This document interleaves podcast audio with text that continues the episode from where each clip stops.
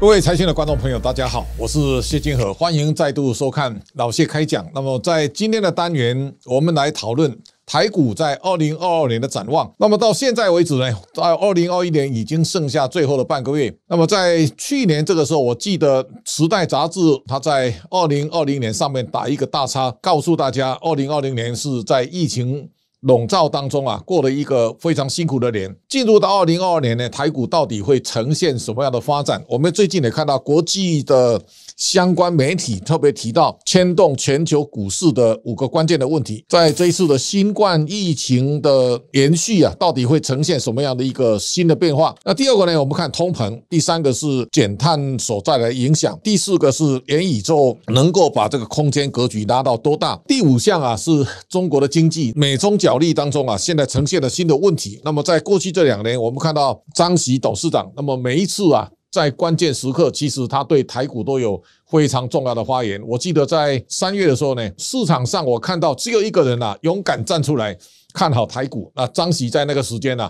我非常敬佩。那我想，他去年就告诉大家，台股上看两万点，台积电七百。那么现在看起来也非常接近了。二零二二年呢，第三季他认为会到两万点，有三个看好台股的理由。第一个呢，是从茅山道士到高附加价值产业；第二个是二一年呢，全年获利到四兆，那么直立上看四点八趴；第三个是半导体、电动车跟元宇宙啊，会推动明年的成长。那今天我们特别邀请到券商工会的霍明恒理事长跟。现在投信投顾工会的张喜董事长呢，来到我们节目现场。今天要完全从沙盘推演当中啊，来看台股未来的展望。台湾的证券业呢，在我们贺理事长领军之下，现在叫风调雨顺。我们今年一方面呢，交易税大幅成长；另一方面呢，我们站在一万七、一万八的位置，台股还是感觉很便宜。那么今天我们。把两位在产业界当中最重量级的贵宾呢，来详细解析啊，二零二二年的投资展望。我想今天一定非常精彩。我们先请贺理事长跟我们观众朋友问候一下。社长好，还有这个财讯的观众们，大家好。那我们站在这个证券这市场的一个工会来讲，最主要是推动市场的一个活络。我们这几年最主要推动的一个一个就是逐笔交易。第二个呢，其实也最重要的就是把这个零股交易呢做成这个盘中零股交易。所以证券市场本来以前要一张，所以很多股票虽然是台湾之光，但是对台湾的民众来讲是高不可及的。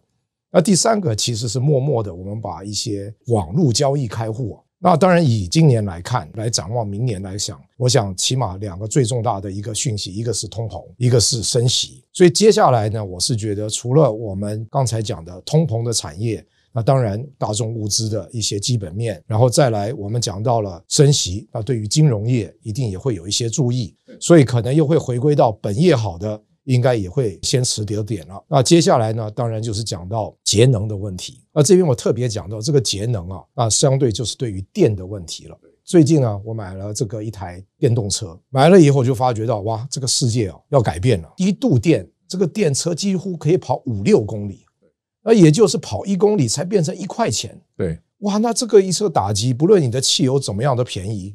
你都跑不过这个电，就发觉到这个电的可怕。那当然，我觉得相对来讲，台湾的电又相对的便宜。是，那你从台积电也好，你从 Google 或者是 Microsoft，他们都要来台湾设立一些总部。那其实除了看中台湾的人才之外，其实最主要就是这个电。我想我们到年底有很多电的一些议题。对我是觉得这也就是台湾除了人才之外。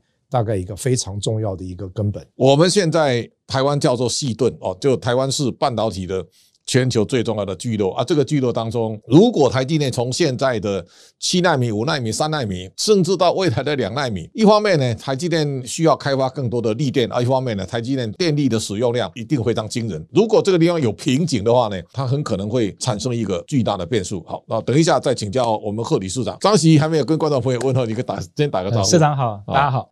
好，我想这两三年啊，我经常做你的啦啦啦队。我说你经常这个发表看法之后，我就把你的观点延伸了哈。那我想明年的台股的展望啊，第一个，台湾的经济成长率今年看起来六点零九，而且今天经济部长又特别讲，他这个会比六点零九更高。第二个呢，上市贵公司的获利啊，你看二零一九年是一点九九兆，到去年是二点四六兆，然后呢，今年我相信超过四兆是轻而易举啊，所以今年的获利。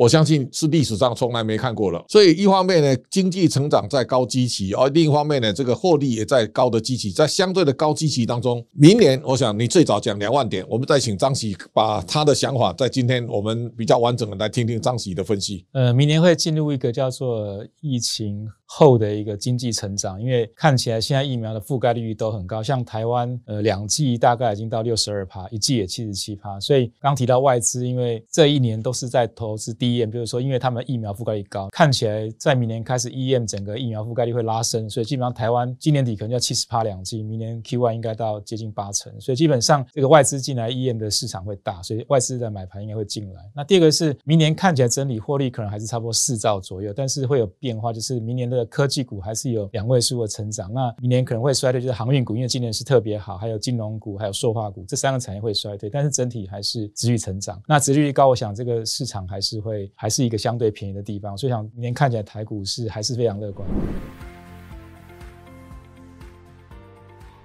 我们国内现在几个专家，这个永丰金的黄印基啊，在最近也有法说会，他也提到一个景气持续稳健复苏，第二个呢供应链缓解，第三个呢升息会成为主流，第四个呢股市持续创高。他说期间大概在一万六千两百到一万八千两百。那他说电子业呢会是主流，而虚拟世界啊不断的扩大及不断的获得追捧的电动车会是重中之重哈。那他说金融股也是一定要有的投资的组合。那对他明年来讲，他认为经济成长。力大概平均四点二二，这个是台湾现在的整个来看，就是包括高盛五月的时候，他看一万九千点，所以台湾看起来有相对好的实力。那黄天木主也特别提到，他说花若盛开，蝴蝶自来。刚刚贺理事长讲到电的发展哦，我觉得在这一次台湾在四大公投当中，其实都有一些。争议，第一个，今年年来预估啊，绿电能够拿到比重占百分之十二，但是离岸风力发电因为今年疫情进度落后，现在大概五点五。那我们到二零二五绿电的比重大概到百分之二十。这里面有一个能源配置，就是说我们现在需要一个天然气的蒸汽减煤，哈，也就是说。一直以来，煤的比重大概都在四十七帕以上，都将近五十帕。这一次公投其实包括像核市啊，或是早交的这个公投，其实都跟台湾的电力发展有关啊。这一点呢，特别请教李市长，就是我们如果从用电的角度来讲，我们对台湾的电力发展应该有什么样的想法？好，我想这个。电脑刚才有讲到一个竞争力，到最后除了环境之外，还是会有一个成本的一个考量。所以，我们站在一个台湾的一个角度上来讲，如何哪些电的选择，对于我们未来的竞争力也好，我们的环境也好，尤其现在 ESG 变成全世界选项的一个非常重要的重点。那我想，对于国际上，对于台湾的一个整个投资的配置。应该都会有很大的影响。半导体啦、电动车啦、元宇宙啦，哈，这三个都很重要。台湾的产业在切入这种新科技啊，一马当先。这个也是台湾产业当中非常蓬勃的一面哈。那我这边有一张照片，其实非常有意思。前一阵子高速公路发生车祸，四台货柜车全部撞在一起，这里面有阳明、有长荣、有万海，然后呢再加马士基，这个可以想见得到，这个是繁忙的程度哦。那从新科技的发展来讲，那这一点特。会请教张喜，就是说明年能够带动产业最重要的动能在哪里？就明年还是科技股，像半导体这边还是一个关键的零组件，包括你的电动车，然后元宇宙都需要，像 Nvidia 啦、AMD，它都是靠台电做做方具的。另外一些 sensor 啦、眼球感测，所以就说这几年来讲，电动车那个需求很大，不只是电动车，还有就是智能化的车，一台智能车需要一片的晶片，所以今年多五百万台智能就需要五百万的八寸晶圆，电动车一台需要一点二到两片，所以。光五 G 的手机加上这三个，一年都需要一千万片的产能。这个产能这两年这个半导体还是非常缺。那另外刚刚提到的。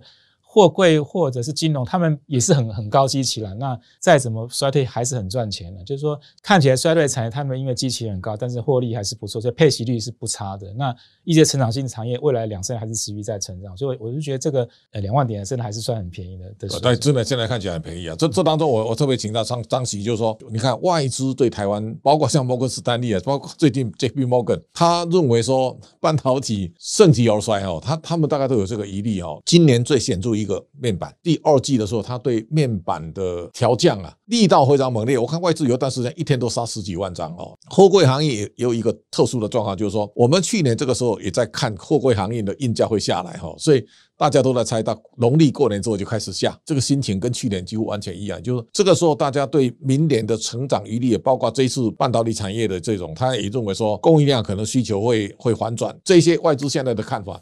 你有什么评价？我觉得外资这两年比较不接地气啊。明年 台湾科公司面板双，像友达，它现在 TB 的比重占不到两成，在第三季、第四季更低。就是说，他们产业的升级已经做了很大的调整，是大家没有看到的。有关半导体，其实未来三年应该都是缺了。这个外资可能没有算过，就是你把我刚刚提到，你把那个自驾车。电智能化车还有手机，一年大概两亿只，看起来一年的需求至少就要多八十万片的产能。两年后，在二零二三年，每年多八十万片，实际上这个 gap 是越来越大。就是基本上外资可能这两年因为疫情比较没办法来台湾拜访公司，有点是看看错行情了。那外资已经杀了两年，你如果明年外资可能会扮演什么角色？我觉得就是看起来明年他们要回补 EM 市场，包括台湾，就是说台湾的疫苗覆盖率 EM 都拉高，所以外资明年。回补的几率相当高。这两年外资卖了这么多，台湾还可以挺在一万七万八，所以他们一回补，我认为这两万点是蛮轻松的。如果说照这样来看呢，基本上。有好的基本面，这样筹码面的优势应该是正向的。我想这个谢谢张喜，我们也请贺理事长啊来看看一下，因为你当理事长，我们看台湾的证券业这些年是变化是非常大的。过去我们成交量很小，啊，现在成交量大增。还有一个这两年我觉得很很大的变化是，年轻人开始进入到市场，而且热度要上升很多。这里面的转折跟关键，你来跟大家说明一下。我想我们整个。证券商推动的一个主要的一个重点就是没有量就不会有价，但是现在各位可以看得到，我们整个上市上柜的市值大概已经到了六十兆。各位可以想想看，我们现在每一天的交易量大概四千多亿，它连百分之一都不到，所以一天的交易量只有百分之一是支持一个整个资本市场，这到底是不是属于过热，还是属于适合？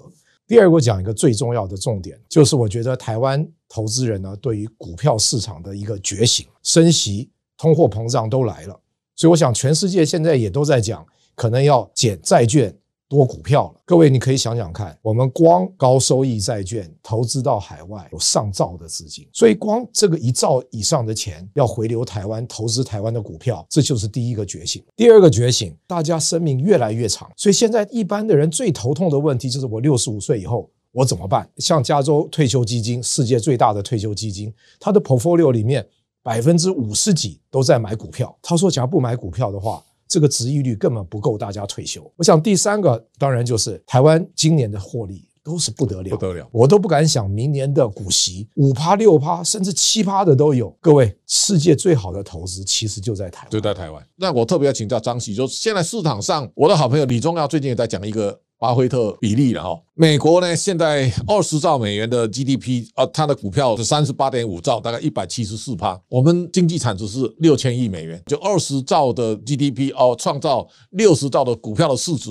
所以，如果按照这个来算，就三百趴哦啊，三百趴对很多人来讲是非常可怕的。所以，李宗耀认为说，台湾吹起很大的泡沫。那如果你从基本面来讲，好像我们一点泡沫都没有啊。如果从这个角度，我们面对超高巴菲特比例，如果来对未来有些规划，这个跟获利率有关了，就是对。过去的台湾的获利率相对的低，所以其实它创造的价值是没有那么高的。那其实我们刚刚算到，以现在的赚了四兆，整个获利率明显提升，基本上现在看本益比也才十四倍哦，其实还是相对便宜。那还有一些未来的产业才刚开始发，像电动车才第一年，然后还有包括元宇宙、低轨卫星，基本上对半导体的需求都很大。所以我想这个部分将来的那个成长性还相当大。台湾在科技这边的领先是全世界第一的，我想还是有很大的成长性。所以那个原来的巴菲特比例的会不会拴住台股的发展？我觉得过去的很多结构的改变，包括刚刚提到整个全球利率一直往下走，就是人口结构的改变，然后全球 pension fund 开始往股票去移动，这个部分都会改变整个全世界一些比例的改变。因为过去的结构跟现在很很不一样，非常不一样。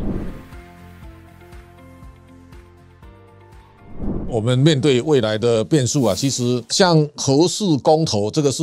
因为合适已经拼装车三十几年，我觉得即便公投通过，大概核四重启几率非常微小哦。那这个早教牵涉到未来的能源转型。那美牛开放以后呢，现在其实到美猪了。美猪其实是台湾跟美国接轨非常重要一个关键的重要元素。也就是说，台湾过去很长时间我们没有办法加入国际的重要经贸组织，这个 CPTPP 十一个国家其实他们都已经开放美猪的进口。而台湾如果说我们自己把自己卡住呢，也会对未来投资啊造成一些障碍。所以理事长在这个地方，我想也是给我们的台湾的股民呢呼吁一下，我们面对未来在往前走的路上，大家有一些新的想法。理事长怎么看？我觉得这是一个贸易的政策了。那我想就是说，基本上他没有强制你就尽量不要吃。事实上，整个去年台湾进口的美国猪是大概呃一万六千吨，今年前十月只剩下那个两千吨。那其实这个美猪在反而今年在台湾很难卖，因为大家看到美猪就不买。政府真的有它的难点。那我想我们就尽量抵制这个，叫不要吃就好了，不要吃，基本上它没有生它就不会进来。所以我想这个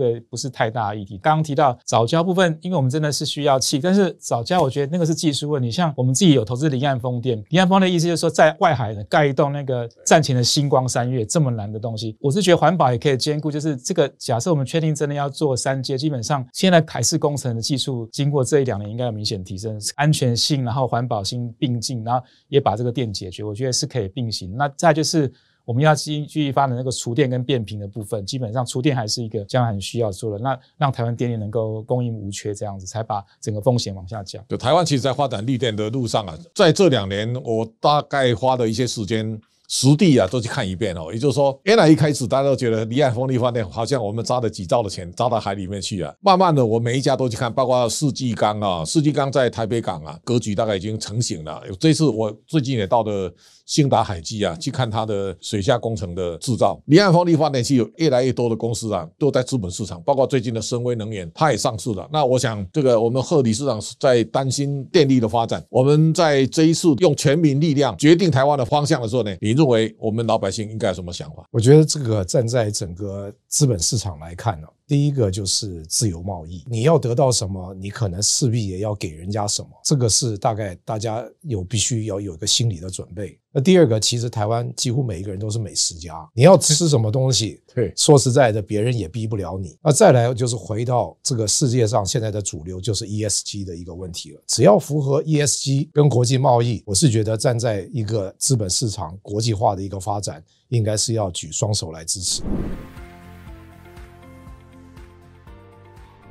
好，我想张琪，你对明年高点看待第三季啊？很多人都说第一季会最高，第三季是什么样的一个推算的法则？呃，第三季刚刚你看到 GDP，第三季的 GDP 也是全年最高的。其实台积电在二零二零年开始大量资本支出，这个效果会在明年第三季开始发酵，所以说明年第三季整个半导体的产值会大幅跳升。那假设台积电不跌的话，这个 股票也很难往下掉。那就是说，基本上明年第三季也进入整个全球解封后，因为明年第三季我认为已经跟病毒共存了，已经是一个流感化了。因为疫苗也好，药也都出来，基本上那个全球的经济活动恢复比较正常化。那就是说。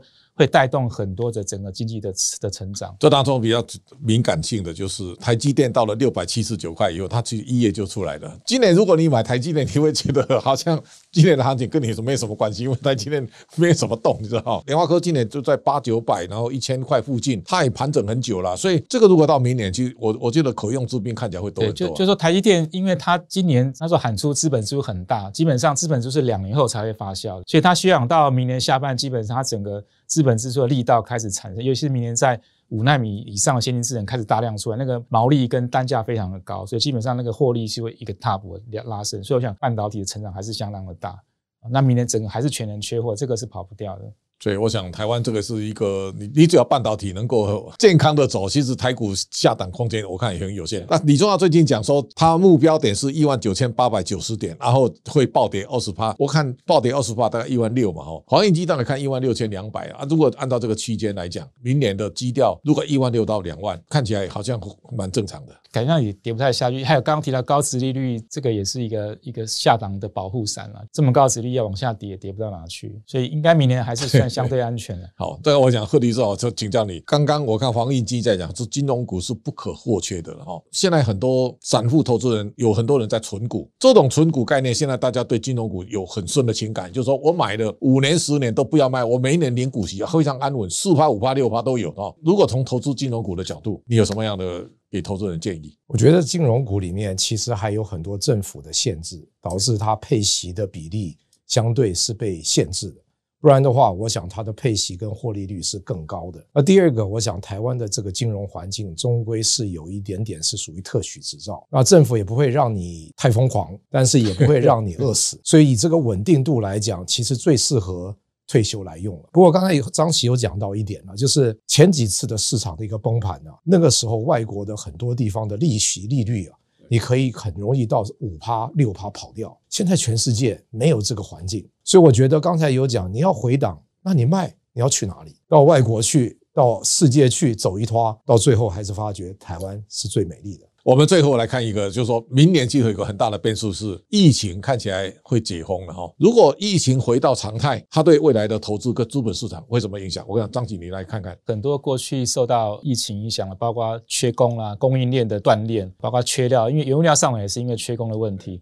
还有货柜这边的塞港，基本上会明显的解决，所以我想这部分的力道是蛮大的。那新的产业包括电动车还是持续在发展，我想疫情解封后，应该反而是对整个景气是一波比较正面的行情的，所以我还是看好下半年的。对，我想哦，也请贺理事长来看谈解封的力道所带来的一个世界，也可能是另外一个新的改变了。那最近呢，日本呢几个百岁以上的人瑞啊，他有捐给这个医学解剖，结果呢，医学一解开以后，发觉到里面也是有很多癌细胞，所以也就是说。说你怎么去共存，可能可以是一个解决之道。你要把它全面消灭，那百岁人类里面还是会有癌细胞在。所以我觉得如何的能跟病毒共存。能好好的保养自己，好好的投资，应该是我们未来最大的议题。好，我想这个今天呢，我们畅谈二零二二年的投资啊，其实变数非常多，但是每一个环节，大家站在壮大台湾发展的路上，这个是一个大家可以好好思考的。那我想，台湾在过去三年的发展，我们从经济成长率，从出口外销的大跃升，不断的向上奔驰，在这个美好的环境当中，大家要珍惜当下，而且对。未来对台湾有利的趋势环境，一定要全力的来相挺，壮大台湾的路上，每一个都有责任。今天我们谢谢贺理事长，也谢谢张理事长。那么感谢大家的观赏，下次同一时间请大家继续收看。